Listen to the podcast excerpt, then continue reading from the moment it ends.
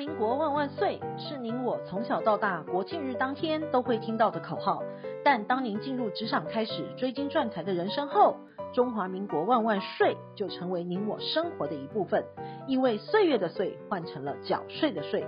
纳税是人民的义务，但节税是您我的权利，所以唯有正面对战，才有博胜的机会。聪明的您，就是要有强大的应税智商。每周二与五，Cindy 都会与您在空中一起练税功，也欢迎大家持续练功。财政部于七月一日公布欠税大户的名单，全国公告件数九百五十五件，金额突破千亿大关。与去年公告资料相比，件数减少一件，金额却增加了十九点十六亿元。欠税大户前二十名多是熟面孔，其中已故股市文人黄润中家族在个人欠税榜就占了三个名次，榜上合计的欠税超过了五十点六七亿元，连续十二年蝉联个人欠税最大户。宪法赋予人民自由的权利，也要求人民有缴税的义务。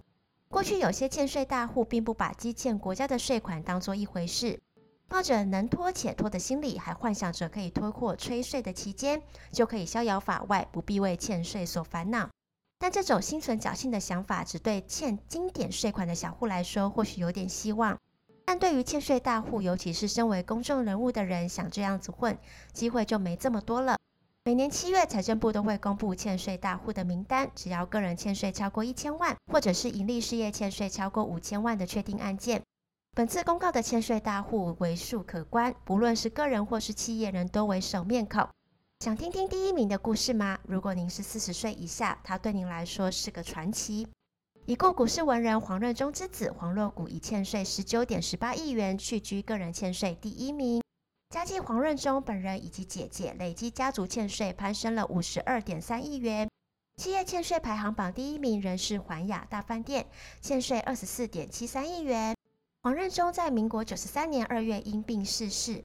他的传奇是民国六十年任职于美国橡树公司营运总部副总裁，供应台湾市场电路基板，算是台湾电子业的元老之一。民国八十四年，黄任中卖出远东航空的股票，净赚了五十六亿元，名列富士比杂志全国华人排行榜第两百一十四个有钱人。但为何黄家会欠如此多的税金呢？根据九十四年台北市最高行政法院判决书，黄龙投资有限公司在八十四年因为两岸小三通开行的议题，有机会打烂两岸民众局部的隔阂，欲取远航大有可为，有意出清远东航空的股份。但如果直接卖掉，再以股利分发给股东，必须要列入股利所得课税。因此，黄任中以及黄龙投资的股东决议用纸上公司的形式避税。黄龙投资公司股份先印制实体有价证券。黄任中等七位股东先出售黄龙投资的股权给安地公司，股东出售黄龙投资公司的获利约五十三亿余元，应属于证券交易所得，而非财产交易所得。而台湾证券交易所得税停征，黄任中等七位股东因此免税了二十亿元。当安地公司成为黄龙投资公司的母公司之后，再由黄龙公司出售其所持有远航变现所获得的价金五十六点七亿元，仅需缴交证交税一千八百万。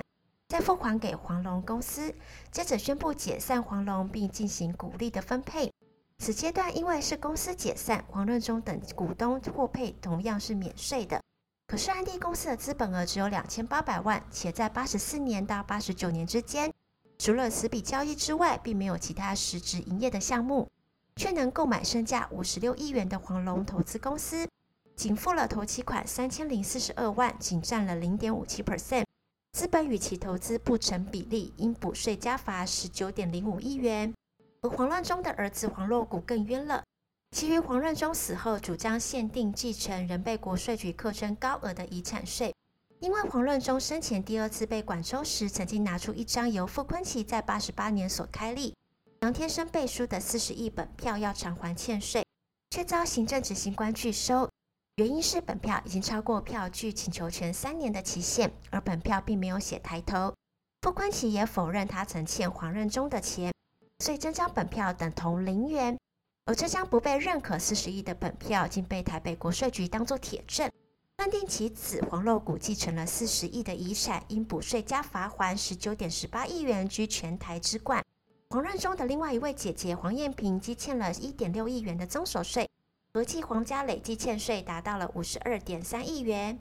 位于台北闹区的环亚饭店是由菲律宾华侨郑周明所创立，是台北人气最火红的饭店，更是知名建筑师李祖原在台湾首个创作。国际巨星伊丽莎白泰勒、理查克莱德都曾下榻。饭店、餐厅以及顶楼舞池更是大台北地区最热门的豪门聚会场所，使得郑周敏一度成为世界华人富豪榜的成员。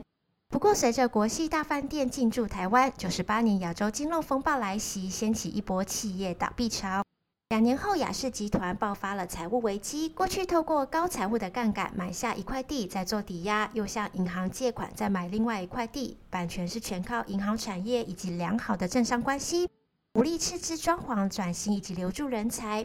千亿的版图迅速崩解。亚世集团握有两大资产，环亚百货在九十七年间被勤美集团吃下多数的楼层，环亚大饭店则在九十五年被美商仙尼雷德买走。起初更改为台北盛世王朝，之后又更名为台北王朝大饭店。去年富邦斥资两百六十八亿元购入王朝大饭店。九十八年，郑家指定庄富全为负责人后潜逃海外。郑周敏后来在美国逝世了，庄富全也在一百零四年过世。环亚大饭店所积欠的营业税以及营所税二十多亿元，高居企业欠税的榜首。根据税捐稽征法的规定，税捐稽征之征收期是五年，自缴纳期限届满的隔日起起算。但未于规定期限内申报或以故意、以诈欺或其他不正当方式逃漏税捐者，其核课期间为七年。一旦发现有欠税的情况，依照现行税捐稽征法的规定，欠税案件分成两种。九十六年三月六号之后新增的欠税案件，追税期最长是十五年；